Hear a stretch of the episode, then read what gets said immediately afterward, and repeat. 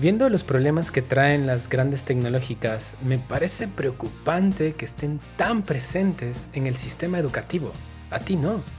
Creo que esto tiene repercusiones sobre toda la comunidad educativa, especialmente sobre los menores.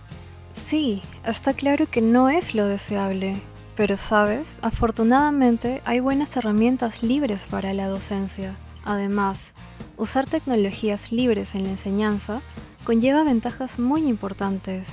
Por ejemplo, respetamos la privacidad y los datos personales de los menores y de toda la comunidad educativa.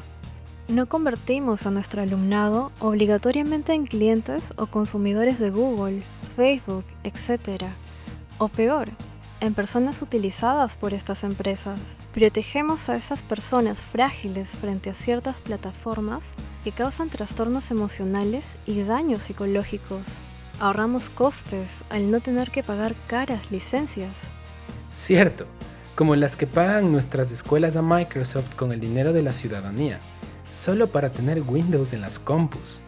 También supone no depender de las grandes empresas para que la enseñanza sea libre y podemos estudiar los programas y aprender de ellos, ya que podemos acceder a su código fuente, su funcionamiento interno.